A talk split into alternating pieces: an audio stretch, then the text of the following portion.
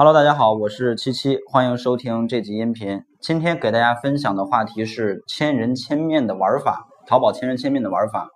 呃，在收听视频同时呢，如果你想跟更多的淘宝掌柜交流、学习、分享的话，请一定要加入我们的 QQ 群，群号是六幺八六三五幺。在这个群里呢，大家共同的交流、学习和进步。同时，我们也提供付费的培训课程，了解的话可以进群联系群管理。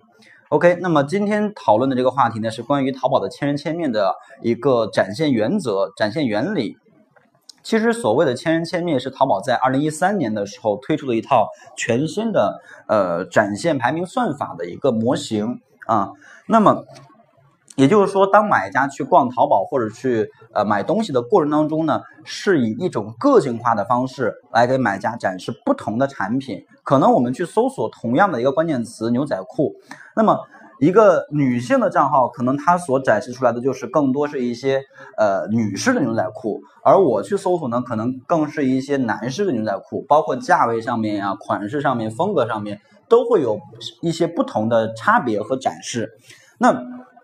首先呢，我们首先来呃讨论第一个方面的话题，就是淘宝为什么要去做这个千人千面啊？首先呢，第一个原因是因为随着淘宝或者说随着电商的一个发展，呃，其实越来越多的人开始去做淘宝店，也就是说竞争压力越来越大。那么在这种情况下呢，可能同一个类目下已经有很多很多的宝贝了。如果按照一种平均匹配展现原则呢，并不能去实现一个流量的分配，也就是说这个。呃，卖的人多了，但是买的人比较少啊。如果是一种平均分的方式，那根本根本分不过来。所以这第一个竞争压力的增加，所以导致淘宝推出了一个千人千面的一个展现原则。第二呢，就是呃，二零一三年以前，在没有推出千人千面这个规则之前呢，呃，淘宝一直是爆款时代。什么叫爆款时代呢？也就是说，你的宝贝只要销量高、交易额高，那么你的宝贝就一定会越来越好、越来越好。只要不违规、不降权的情况下，这样的一个情况呢，也就导致了呃两极分化比较严重。也就是说，卖的好的款式越来越好，而卖的不好的款式呢，也就越来越不好了啊。但是呢，这样的一个机制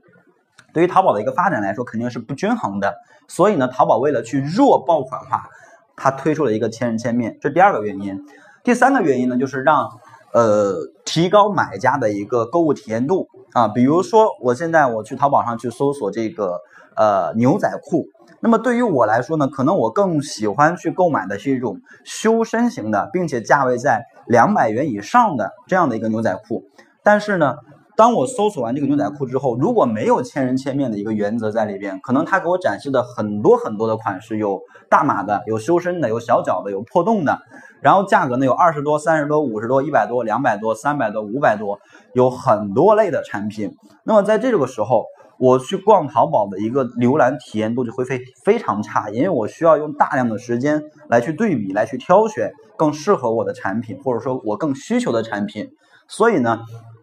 千人千面的一个推出，它能够使得买家搜索的展示页面，或者说展示出来的宝贝更加的匹配、更加的精准。从而来去提升买家的一个购物体验度，所以这是跟大家聊了一下淘宝为什么要去推出一个千人千面的一个一个玩法啊。那么接下来我们再来谈一下，就是既然我们知道了一些相关的规则之后，我们该怎么去应对，该怎么去做啊？其实如果我们想去应对这个千人千面的玩法呢，最重点是需要做好两呃做好一个一个东西，就是一定要打好自己的标签啊，打好自己的标签。那么打好自己的标签呢，我分为两个方式啊，两个方法来给大家讲。第一个呢，就是一定要做好自己店铺的一个精准定位啊，这个非常非常的重要。呃，也就是说，嗯，其实我经常会看到一些同学的店铺呢，啊，店铺里面销售的产品种类非常多，有男装、女装、童装，或者说还顺带卖一些鞋子和包包。啊，表面上看起来，哦，这些东西好像应该都是同一类消费人群，或者说都是同样的价位，但实际上你会发现，这些产品，首先从最直接的方式，这些产品本身它就不是同一个类目下面的；其次呢，购买这些产品的人群也并不是同一类人群。所以，如果我们的店铺是以这种方式去运营的话，会直接导致我们店铺的一个标签混乱。也就是说，你的店铺里边又有这个。男装标签又有女装标签，还有童装标签，还有这个低端标签、中端价位标签和高端价位标签，标签非常的混杂。这个时候，淘宝也就没有办法去给你匹配这种属于你标签的精准流量了，因为不知道应该给你怎么分，对吧？所以我建议大家做更精细化的、更专注的这种类目。我做男装，那就是只做男装啊。而且在男装下边，我还可以去细分，比如说我只做男装的这种呃西裤，或者说我只做男装的这种啊韩版风格的，只做男装的欧美风格的，只做男装的大码的这样的一个产品，对吧？有一个更细分的类目，因为现在的淘宝呢竞争压力非常大，如果我们产品或者说类目没有细分、没有特色，那说实话竞争压力会非常的大。啊，所以这第一个要想面对千人千面，第一个需要做的事情也是很重要的，就是店铺的定位。那第二个呢，就是当我们给店铺有了一些定位之后呢，我们需要让店铺去产生一些数据，对吧？无论是浏览数据还是说这种购买数据，这是在我们店铺的运营过程当中，它可以去呃体现出来的，或者说。正常的一个发展应该按照这样的一个方式去发展，对不对？那么，假如我们想让自己的这种千人千面的一个展示效果更好的话，那我们可以更优先的去做一些老顾客的营销啊，老顾客的营销。因为假如说，呃，我通过一些营销手段，比如说老顾客的回购啊，老顾客的一个限时优惠活动等等等等这样的一个方式，让老顾客来回访我的店铺，或者回访过来之后呢，加购、收藏，或者是。产生了回购，对吧？回购，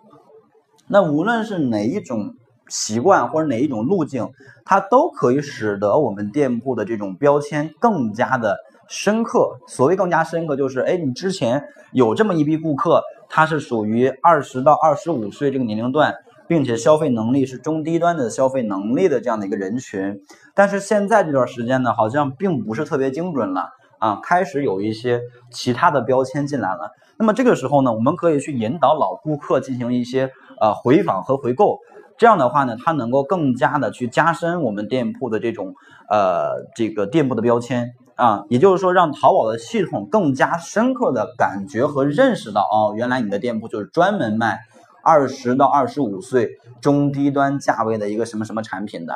从而来给到我们的产品匹配这样的一个更精准的人群和流量，也就是说，让我们的产品在千人千面的规则下有一个更好的展示效果。所以，这是我们面对千人千面的一个机制和玩法，呃，可以去做出的一些应对的措施，